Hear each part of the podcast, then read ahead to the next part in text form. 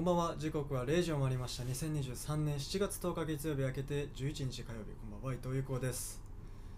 え原告を言ってまいりまして。まあ今日はこの後ジングルでおなじみのね一輝さんっていう方もう2回くらい確か最初の最初とどんぐらいだったかな。二十何回とかで1回出てくれてる一輝さんをまあもう一回ねお招きしようかなということでまあオープニングタイトルコール後ぐらいの、まあ、いつものサッカーニュースのコーナーがあるんですけどそこぐらいで 呼ぼうと思ったんですけど。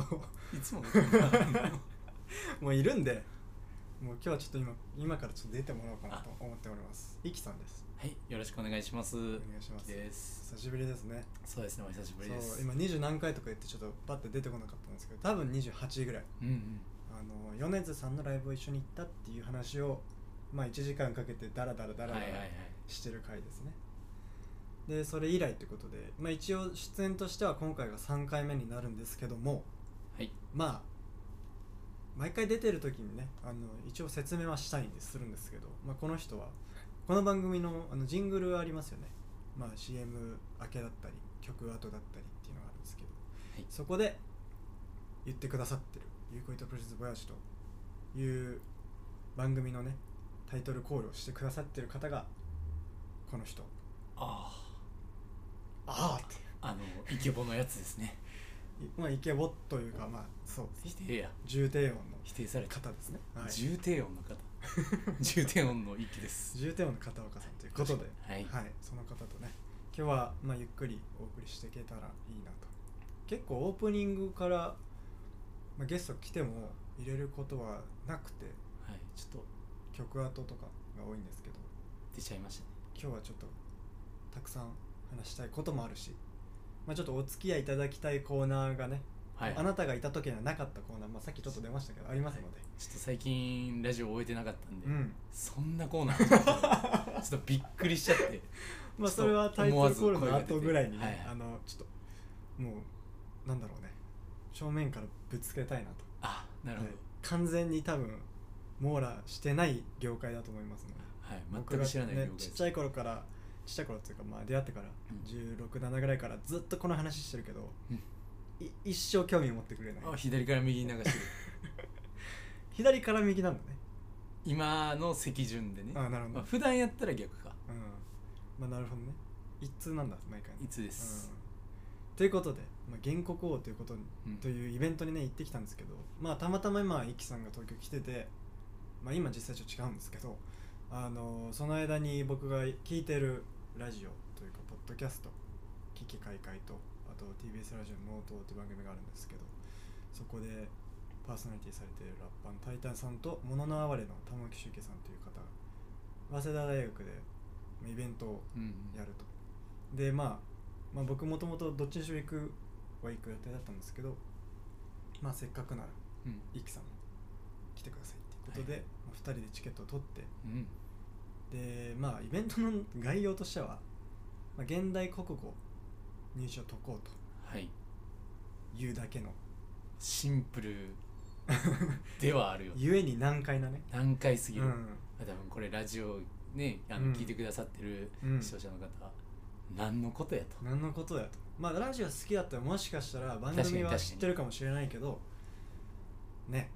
うん。まあ本当にい言ってる人も、まあ、なかなかの数はいましたから、うん結構うん150そうね。人ぐらいだってはいたのかあなたの整理券が160とか。そうあそっか。じゃあ200それ以上いるという。確かくらいのことで。でまあそのあれなんですよ。まあ早稲田の便利社さんっていう、うん。な企画に集団サークルの企画。多分1年に3つ企画大きいのやってるらしいんですけど、うん。その7月企画とはいはい大きめので。そうそうそうでまあそのお二人を招いて、うん。まあ場所を提供したりとかうんその企画を考えてやろうというので、まあ、まず何するっていうのももちろんあるんだけど僕らも解くんですよね。そうなんですよ。だからもともとその玉置さんが、まあ、現代国語が昔できたよみたいうん。な話がまあ流れがあって番組の中で。でこう適切な選択肢がこう光って見えるみたいな話があって、うんうん。でじゃあまあ暫定の原告王ですねみたいな。うん。今はその人がそう。ならその方が。実際に解いてみませんかっていううん。ことがまあ広がっていくんですけど、まあじゃあその2人が解く様をまあなんだろうねこうイベントにしたらいいんじゃないって最初思うと思うんですけど、お客さんも全員解かせるっていうね。そうよ、でそこから本当の原告を決めようみたいな。でちゃんと点数もうんうん、つけられるしその後にちゃんとプロのあれはスタディサプリだしたっけ？そうやな。の柳生先生っていう方だったと思うんですけど。がまあこう解説してくれるみたいな時間もあってすごい僕は楽しかったんですよね、まあちなみに僕は40点。えな何点満点で？100ダメじゃないですか。うん。全然よくない。うん。えでもそうね。一輝さんあ僕23点です。うん。下からまあなんいやかーよかったね。表出ましたけど。そううん全員の受験者の。ね。5, 5番とか7番とかその辺でしたね、まあ、下から数えた方全然真ん中より全然下なんであれなんですけど、まあ、平均点がうん。何点って言ってた？あれ50 50いくついくつでなんかまあ問題の構成としてはうん。初め、えー大問1っていう形でそのあ便利者さんが考えたうん。特殊な問題、うんまあ、ちょっとノートレっぽい。そうそうちょっと面白めの問題と、えー大問2が実際の早稲田のもう花形中の花形うん。その実際のラジオパーソナリティの方が、えー受験して落ちられている、うん。えー早稲田の政治経済政経のうん。過去問っていうような形で、うん。えー、有効40点の、えー私一期23点というもうボロボロ。まあ、ただよ。はい。僕らははい。日本の、はい、まあ、僕は高等教育以降。はい。あなたは中学以降を受けてないわけですよ。僕小学校で有効さんが中学校だからそれ以降は受けてないわけですよ。ではいだからじゃあノーベンなわけじゃんもう何年も国語に関しては。まあハンデみたいなとこ。はハンデみたいなとこあるよ。それでまあ4040 40は俺はある程度いいんじゃないかと思ってる、うんうん、うん俺もや。23点やけど伸びしろがあるなっていう感じる試合やったな。試合あったのね。うん。でももう一回ちょっと受けたいなって思ってあのそのうん。スタディサプリの先生のうん。解説がすごいやっぱそのなんていうんやろ、まあ、日本がその受験文化っていうのがあって、うん。まああ一定数の人が塾とか通ったり、まあうん。浪人する人やったら、うん。なんていうっけ？あの浪人の塾みたいな。塾？浪人の塾。なんなんていうっけな？あんのその。予備校か。あ予備校、ん。そうとか通う人がいて、ん。実際にそういうとこ通った人が点数伸びるのを納得するようなすごい素晴らしね。うんそうだね。解説があって、全部腑に落ちるとそいう。かねう。もうあれ聞いた後やったらうなんか次別のテストを受けてもうん。うん。点数ちょっと上がりそうやなって思っん。うん。て、うん。ちょっとなんか第2回のこういうイベントあったらぜひちょっとお声掛けいただきたいです今度はちょっと打倒優子さんでいきます。あだと俺なんだね、はい。うん。とりあえず。まあそんなはい。何やってんだろうっていう面白さがあった。すごいうん。イベントだし、なんかそこを企画した人たちもすごいなって思って、で、まあ、いろんな刺激を受けながら楽しく帰ろうとねうん思ってるんだけどまあ夜も割と7時とか8時とかうん。うんだったんで、まあ、ご飯食べようかなみたいな感じでうん。2人で、ペコペコでしたねペコペコなんで、まあ、お家帰るまでに。なんか食べて帰ろうっていうのでじゃあまあせっかくならその早稲田のあたりって普段来ないから、うん。なんかねその、まあ、近所のご飯屋さんだったり、まあうん学生に有名だったり人気なところを、まあ、高田馬場のねそう早稲飯っていう概念があるぐらいやから早稲田飯なんか食べたいな。でいろいろ街にもポップアップがいっぱいあってさ、うん全部すごい人気ですみたいね。そうたまに本当かみたいなのもあったけど、そうやな。うん。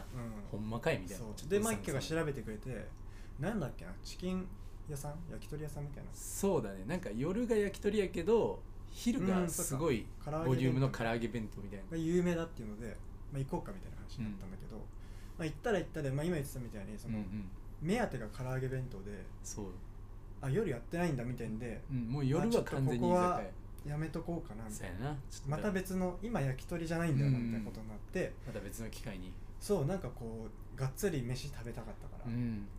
じゃあって言って一旦通り過ぎてた定食屋があったんですけど、うん。音ボケっていうね。すごい可愛いアイコンとそう。ね名前がすごい惹かれて。いやね。ネーミングセンスがすごく抜群で、ほんと出たすぐのところにあるんで、うんうん。まあ本当に多分老舗の定食屋さんみたいな。多分早稲田の人やったらもううん。行きつけなんやろうな、うん。美味しいし量も多いし。そう。でそこ行ってあの食券機でさ、まあ、お互いなんか買ってで僕カツカレー食べたんだけど。うん。であのーまあカツカレー頼んだからお水とお味噌汁とっていうのがあって、うんでバーって食べて。で味噌汁だけあと飲んであのごちそうさまでした帰ろうってぐらいの時になんか一気がなんつうの窓の方見てあってなってうん。あれちゃうみたいなあの あの人ちゃうみたいなこと言って、うんうん。何？って言って見たらそのお二人がねうん先ほどまでイベントの主役やったイベントの社お二方が員がお二人とあのそのラジオチームのうん。ディレクターさんとってうんいう4人がそこでこう入ろうか否かみたいな会話をしてて、でまあちょっとしたらガチャッて入ってきてさ。そうよ優子の真後ろの席。そっから俺は音が聞こえないね。緊張してねもうあの脈の音しか聞こえなくて。さうんもう冷め切った味噌汁を何回にも分けて飲んでたからだからこれはまず今食べ終わっちゃダメだと思ったのね、うん、そうそうやな。もうそれは俺も感じ取ってた優子が。ただ一気は本当に爆食するからもう食べ終わってんだよ。とっくの昔に俺がカツカレーを7割ぐらい食べ終えたところで、うん。もうおかずもお水も全部食べ終わってんだよ。そうよ。どう粘るねんっていそう残りでね。でもう普通に携帯いじっててさ2人でしゃ、喋ってたからうん、うん。もうその引き伸ばせるのは自分自身しかいないわけ。そうよもう最後に頼れるのは。だからお味噌汁をもうおとそのようにちょこちょこ飲んでさ。3回とは言わずとも何回にも分けて何回も何回もで位置的に僕の真真後ろか、真後ろやな。の席にやったから視野には入んないわけ。うん。でだからそういう視覚的そのなんていうのプレッシャーはまないんだけど、うん。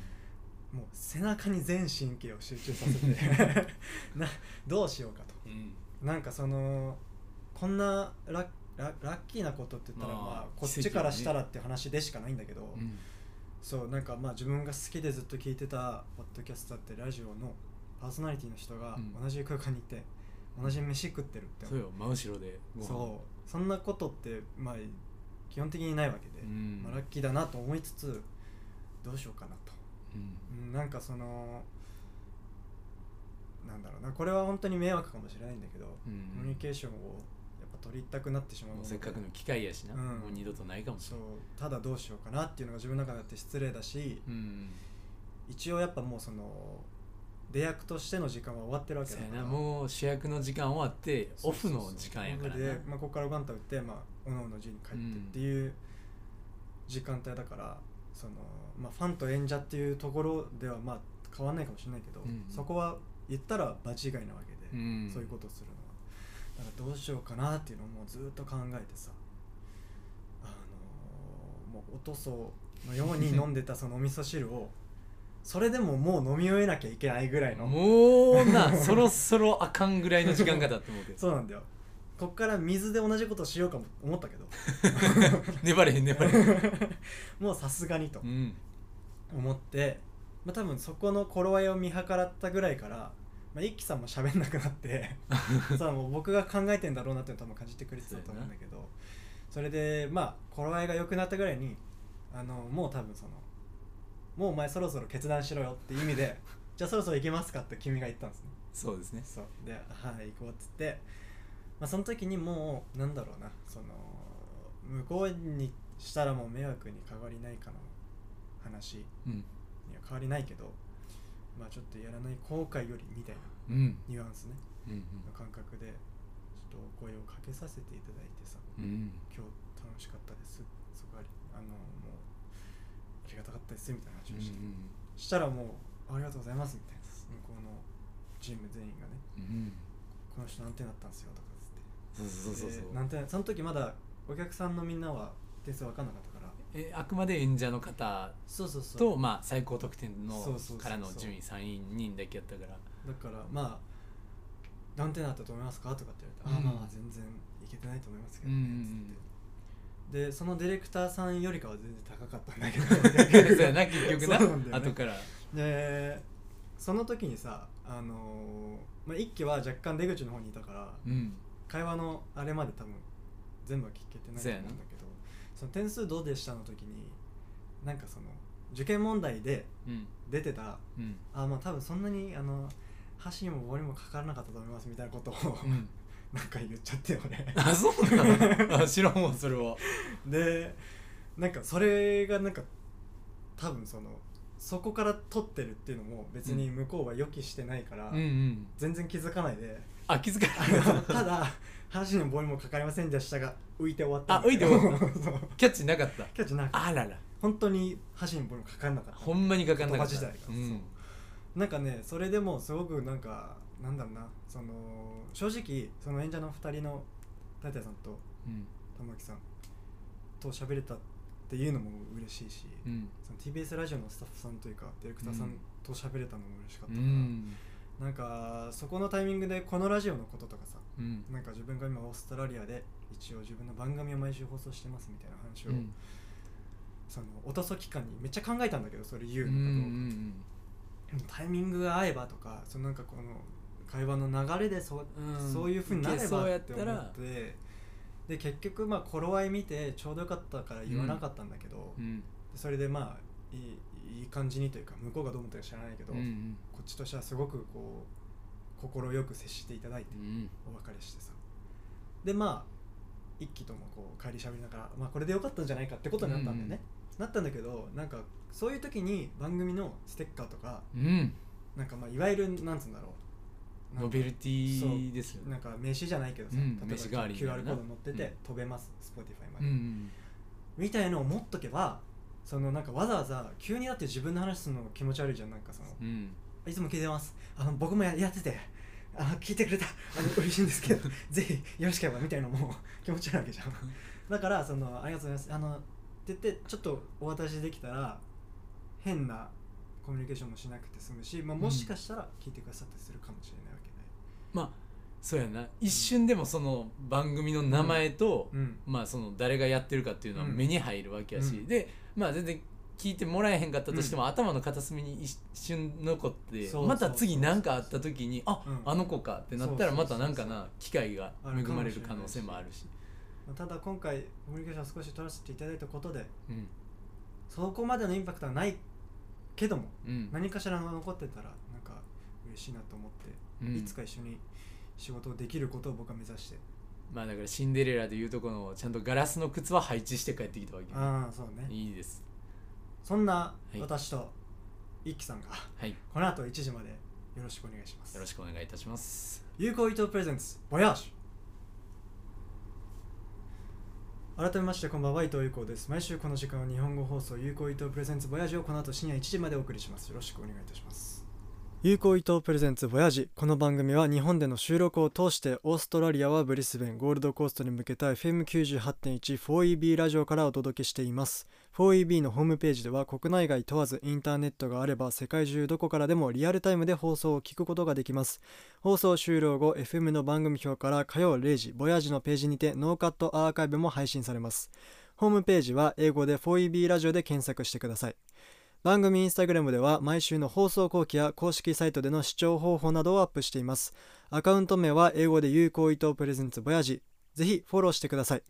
そして Spotify や Apple Podcast、YouTube など各配信プラットフォームにて過去回のアーカイブを無制限で配信しています。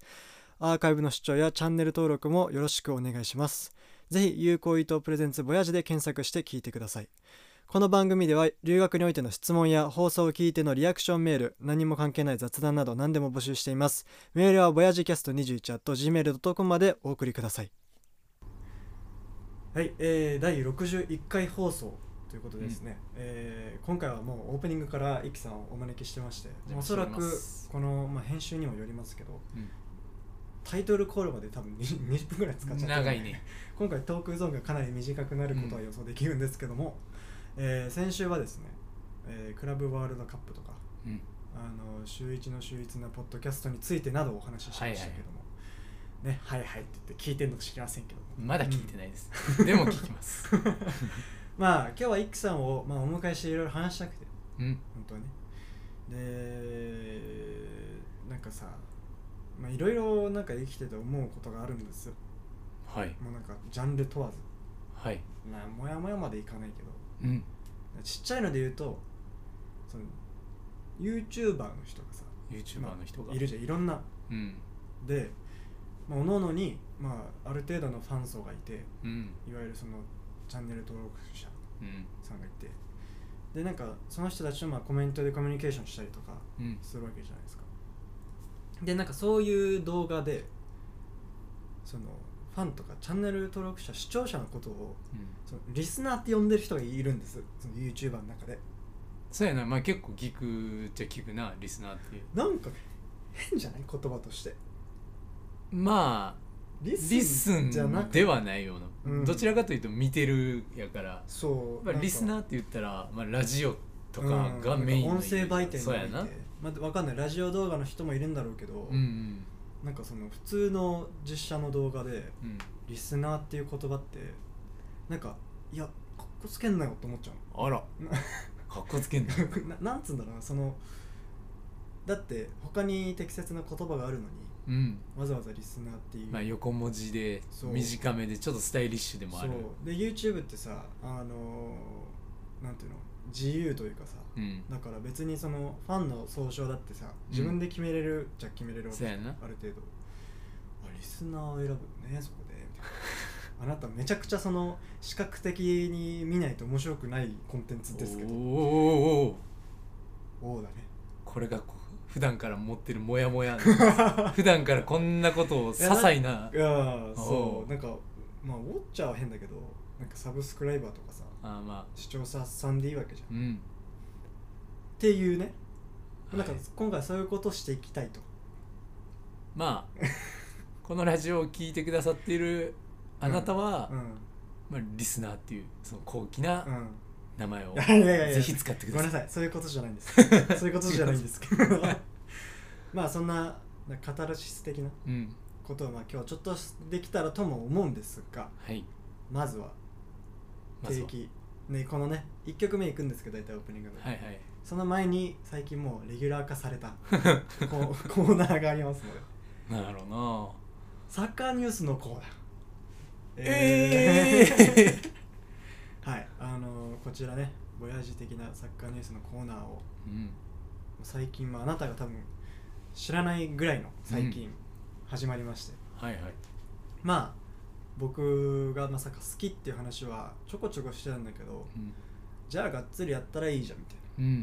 なことを思いまして。うんうん。まあ題材によっては本当に素人素人というかそのサッカー知らない人たちもうん。分かるようなうん。まあ大会のそのシステムの説明だったりだとか、っていうことをしたりたまにめちゃくちゃ置いてったりするんですけおどそうなんですよ。回によって。そう。で先週はまあマンチェスターシティの移籍事情とかまああとクラブワールドカップって大会があるんですけど、はいはい日本が出れるみたいなやつ。日本まあまあ年によっては。あなんですけどそれのまあ大会の概要が変わるんですよ。2025年から。はいはい。今まで大陸代表同士だったのがうん。ワールドカップみたいにその32カ国というかう32ん。クラブでやることになって、はい。それによって面白くなるんじゃないかみたいなうんうん話をしたりだとか。したんですけど今週の1個目ははい。アンダー17日本代表はいアジアカップ優勝。あこれはうん。初心者の僕でも分かりやすいスッと入ってくるタイトルずっと入ってくる。そうなん？優勝したんです、まあ、アジアカップアジアでチャンピオンになった、はいはい。それによってまあもともと決勝トーナメントに行った時点でワールドカップ。確定。は確定したんですけど、うん。出場権として、はいはい。ただこのアンダー17のわアジアカップはこれで2連覇なんですね。おおすごいんですよすごいでしょ。うめっちゃ強いんですよ。めっちゃ強いと。で決勝が韓国戦だったんですけど。韓国も強いよね韓そう韓国も強くて。ただ3対0でおお。こうまあ完勝というか。はいはい。しまして。これ素晴らしいぞうん。とでまああのーこれを受けて DAZN とかの YouTube でうん。大会のそのハイライト的なのもあるんで、はいはい。気になったら見てほしいんですけど、はい。あのーこの年代がうんかなり豊作というかおお素晴らしい選手がいますか？たくさんいて。はいはい。でもアンダー17ってことはワンチャン次のワールドカップでうん。まあ二十歳とかうん。19とか。ちょうどね先。なんで満開や。スーパールーキーになる可能性もあるんですよね。もう有効さんの大好きな、うん。プレミアとかだからヨーロッパで活躍するトップ選手が生まれる可能性可が能性もある。秘めてると。そうなんです。とんでもないです。っていうのがまず今週の1個なんですけど。あこれ分かりやすくて嬉しいね。2個目はちょっと一輝さんもおーってなる。はい。ニュース。はい。アンドレス・イニエスタがヴィッセル神戸を対談あのツイッターあのえ？インスタボットの人ですよね。えイニエスタさんはツイッター多分そのややってないというかまあ公式の。え？あの日本語めっちゃ流流暢に話すけどうあの他人のことをポマエラっていう インスタボットそん。れそれ別。人あああれ別？はい。ああ。ああれなりすましです。ああなんかはい。結構フォロワーをはい。40万とかいるから本人やと思って すげえそんないんの？どめっちゃいるんですよあれ。もっといるかもしれない下手したら。えボットは現役？ボットさんいや最近見えひんけど、うーん。まあ、ちょくちょくしょうもないこと言って。あったりしたのかな本人と。どうなんやろうん。会っててほしいけどな。そうなんですよ。一応5年日本にいたらしくてあそんなにいてくださって、うん。でまあラストマッチがあってさこの間。はい。まあ、イニエスタさんって言ったら FC バルセロナっていうね、うん。リーガ・エスパルナスペインの一部リーグのそうよ。もうまあ正直そのサッカー知らなくてもバルセロナは知ってるみたいなくらいもうなんつうの名門中の名門。サッカーで一番有名なクラブって言っても過言ではない、そうメッシだったりさ、うん。そういう人たちが出てきてるクラブでずっともうちっちゃい頃からプレーしてきて、うん。このままバルサ一筋かと思われたうん引引退かと思われた時期。思われた時期に。日本に渡ってきてくれて。はいはい。でそれこそイニエスタさんワールドカップも取ってます。そうなんですか？スペイン代表で。2010へえうん、もう全てを手に入れてます。その上で日本に挑戦してうん。言語も違えば、うん。まあ、シーズンの感覚も違うし、っうんうん。ていう中でこういろんなものをさ残してくれたわけですよ。もうワールドスタンダードなはいはい。考え方とか。なんかこうなんだろうね当たり前がさ向こうと日本じゃまだやっぱり違うわけですから、うん。まあ、プレーもそうだしなんつうの人としてのさうん。規律じゃないけどサッカーにおける私生活だとか、うん。なんかそういうことをさメンタリティーだとかじゃあ何を優先しすべきなのか個人の記録なのかチームなのかとかなんかそういろいろねあるんですけどなんかそれらをすごく教えてくれたんじゃないかおと、おまあ、僕は J リーグをそんなに熱心に見てきてないのでーはいはい。勝手なことは言えませんけどは外野からはそういうように見えるといなるほど。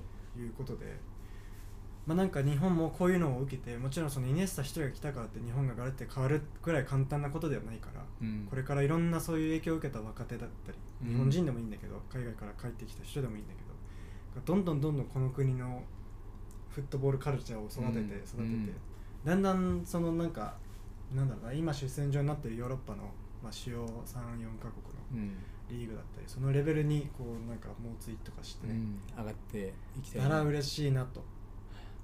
そしてそんなイニエスタさん。はい。次なる新天地はどこになるのか。まだね、はい。プレーはしたいと言ってるんですよ。ああでももう結構な年じゃない、うん、30多分は879とかそこら辺だと思うんですけど。で今一番候補に上がってるのがうん。今年メッシが移籍したアメリカ。おおアメリカも、な最近アメリカとサウジアラビアうん。とかがうん。すごいそその、そうね。レジェンド級の選手を取り合ってるというか、なんかねまあ引退までいかないけどうん。こう全盛期を終えたぐらいのうん、人たちが、まあ、今年すごいんですすごいです。そうまあサウジアラビアもねすごいけどまあその話はまた今度したいんですけど、まあ移籍で言うと結局ねあのセルティックってわかりますああはあの古橋さんっていう人がいるんですけど、いはい村橋さんまあもうそれこそビッセル神戸でイニエスタと一緒にやってて、うん。その選手は。でそこから活躍が認められてスコットランドの、うん。えっと結構もう2強の分の1おーのセルティックっていうクラブセルティックさ。昔中村俊輔とかああ知らん。いたチームで。へでそこにこう入ってってえうん。あのもう得点を量産してました。あれま。そう。で今年もシーズン終わったんですけどチームとしては3冠。あら強い。3冠とフラッサーはリーグ戦得点王えすごいやん。で個人としてもベストプレイヤー賞得点王とかうん。年間最優秀選手賞とかで個人でも確か3冠。お名前だ何でしたっけ？古橋京吾さえー、知らん。んそう。すごい選手がいるんですそう。ね清吾って呼ばれてるんですけど。え清吾はこの間のワールドカップ出てたんですか？出てないんですよ。えダークホース。まあギリギリでこう入んなかったんですね。うん。メンバーに。なるほそうなんですよ。でまああの最近の日本代表のキリンチャレンジカップとかそういうのに帰ってきて。どはい。で1点えぐいヘディング決めてたりするんですまあこれから楽しみだねっていう。で、まあ、チームとしてもいろいろ取ったし。えうん。でまあ参加も取ったし。うん。今年はさすがに移籍するだろうみたいな。うん。それこそステップアップじゃないけど。うんうん。その三冠取った監督がもう今トッテナムの監督で就任しててプレミアリーうグ、ん。で、まあ、なかなかこう関係性も良いように見えてたから、うん。連れてくんじゃないか。引き抜きというかね、うん。ヘッドハント。そしたらまあイングランド一部のプレミアリーグ、うん。でトッテナムって言ったら、まあ、最近そんなに成績はいいわけじゃないけど一応そのビッグクラブの中のビッグシックスといううん。マンチェスターシティユナイテッド、うん。アーセナルうん。リバプールチェルシー、トッテナムっていう、まあ、すごいね。名門が6つあるんですけど。そんなさらっと6個とも言えんねんよ。そこ。4つ目で止まったらどうしようとかちゃんと6つ出てくるかなっていう。そっちが勝った。不安やったけどスラスラ出てくるね。これガチでサッカー好きだわ。そうなんですよ、うん。でそこで行くのかなと思われたらついね、まあ、現実時間今七夕ですけどはい七夕。23日前に延長契約延長の合意したサインっていうニュースが出ちゃって。あれまフラッシュさんが残留するということが確定したんですね。はいはい。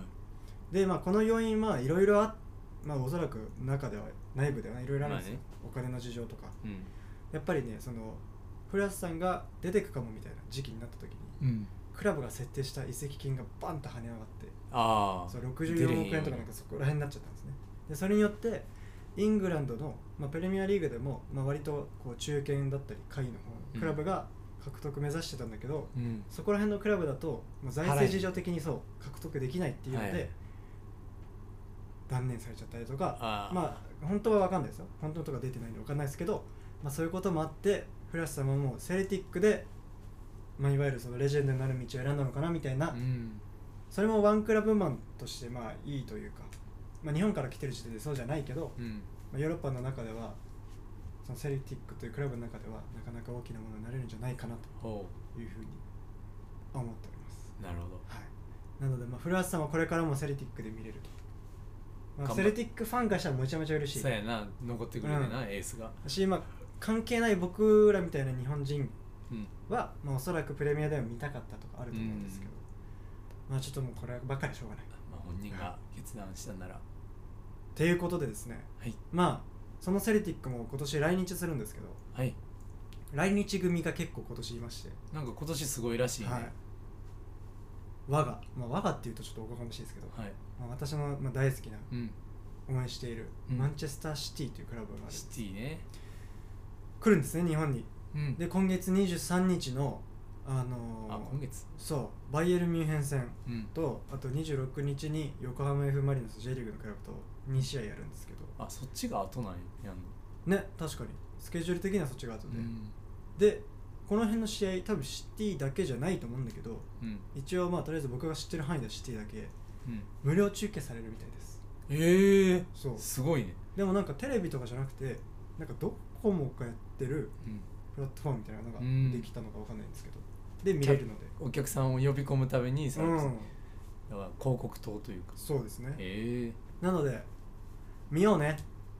あはい。見ます。はい。そして私はバイエルン戦のチケットが取れましてうんすごい。ね初めて見に行きますついに見れちゃうわけや、その話がまあ3週間後とかにできるかと思います、うんうんうん。以上サッカーニュースのコーナーでした。あお疲れ様です。ありがとうございます。1曲目。フィッシュマンズのね最高なカバーです。お聴きください「サケロックイカれたベイビー」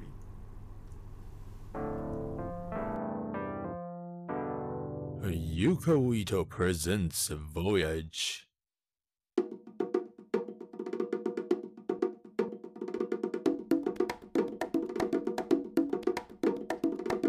Yuko Ito presents Voyage.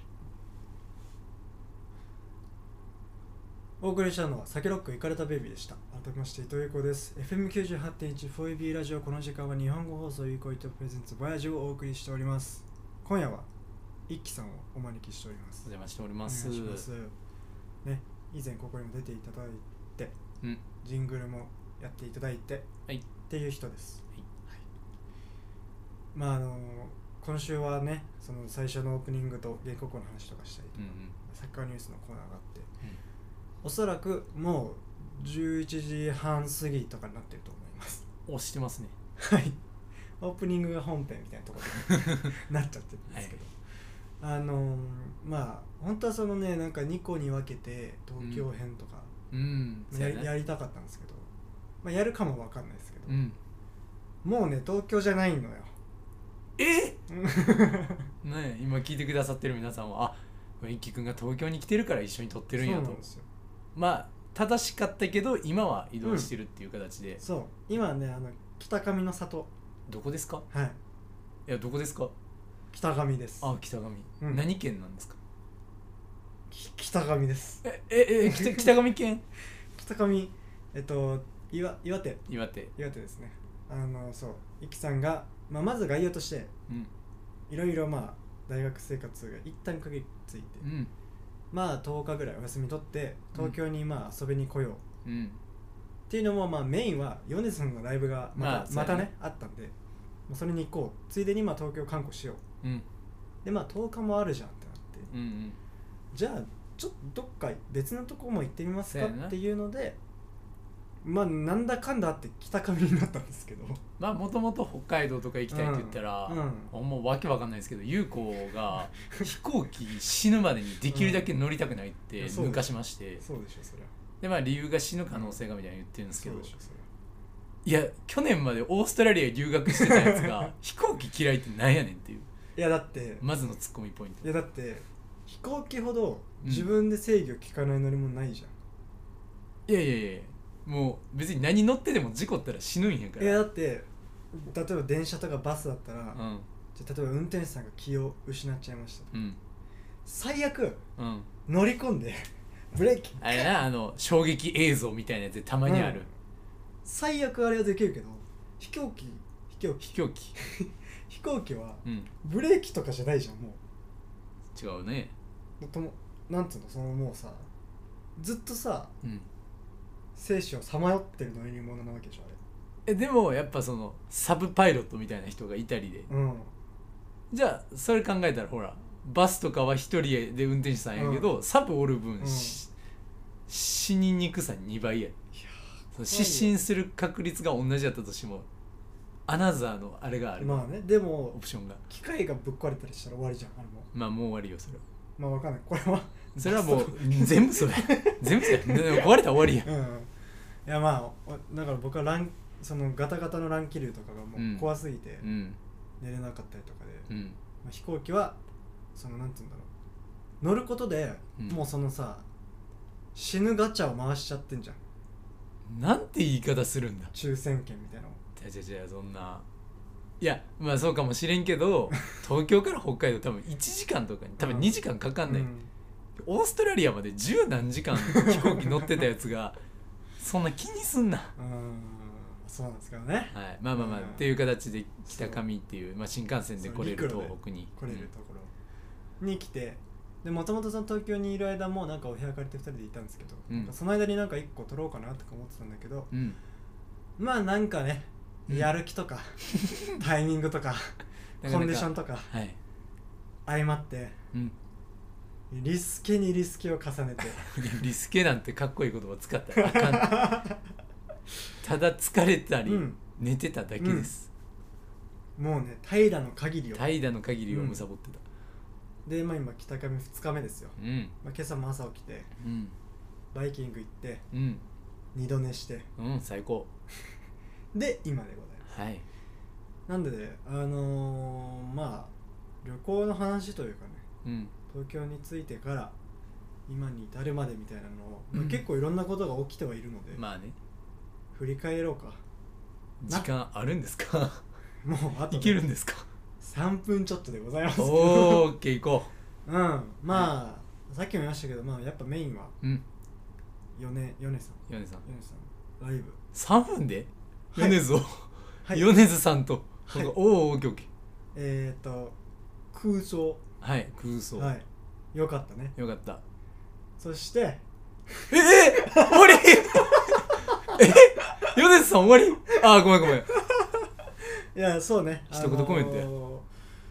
新曲がありました。ああよかった。うん。まだ続くんや。うん。多分これはもう言っていいと思うんですよ。うん。さすがに。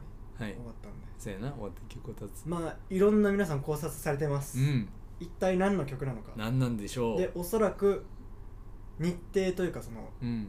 会場だったりライブ。タイミングによってその曲調が違うらしい、うんなんかアップテンポな日もあれば、うん。結構落ち着いた日もあって、で俺らが行った時は落ち着いたすごい自然の曲みたいな感じだった。そうだね。だし多分体感曲も割と長めのうん、ゆったりしてゆったりしてるあれと。あれうん。そしてもう一つ考察の種。考察だねあのなんとかフラワあ名前知らんフラワーね。あのまあーおめでとうございます。フラワー。うん。コングラフラワーね。コングラフラワーよ。ジブリさんの名前がスタジオジブリ。早尾宮宮崎はい。来てるぞみたいなのをまあ僕らフラワー実際見てないんですけど見てないというかこうパッと通ったぐらいうん、軽く見ただけで、まあ、ツイッター界隈で。うん、話題になってて。話題になっててもしかしたらていううんことになってますね、はい。そんなライブでした。そんなライブでした。以上はい。そしてその日の次の日ぐらいか。はい。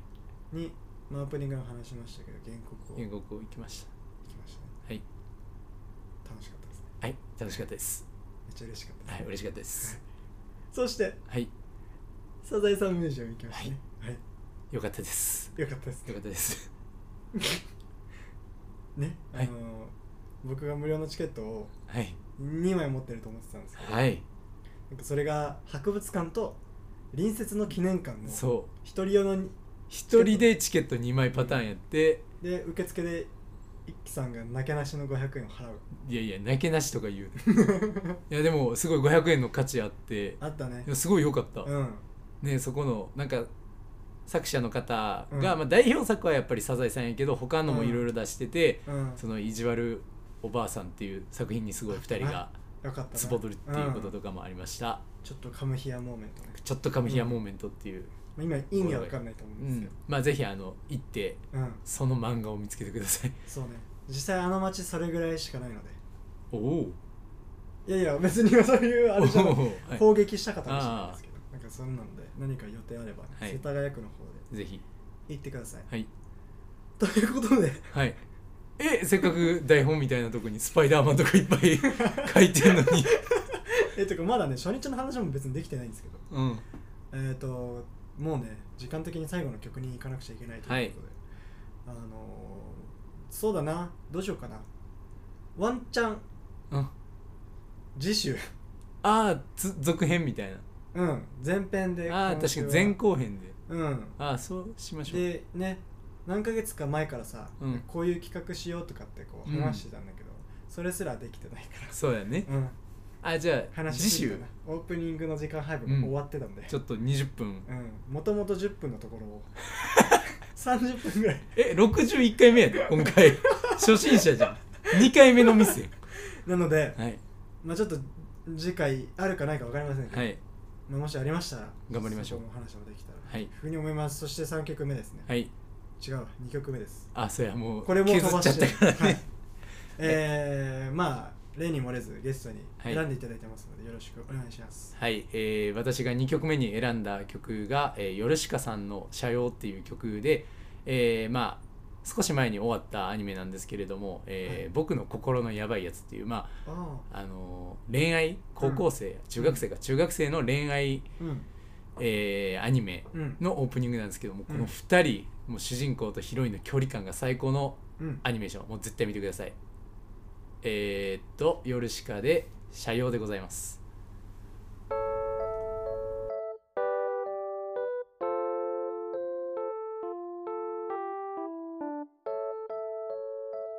Yuko Ito presents Voyage」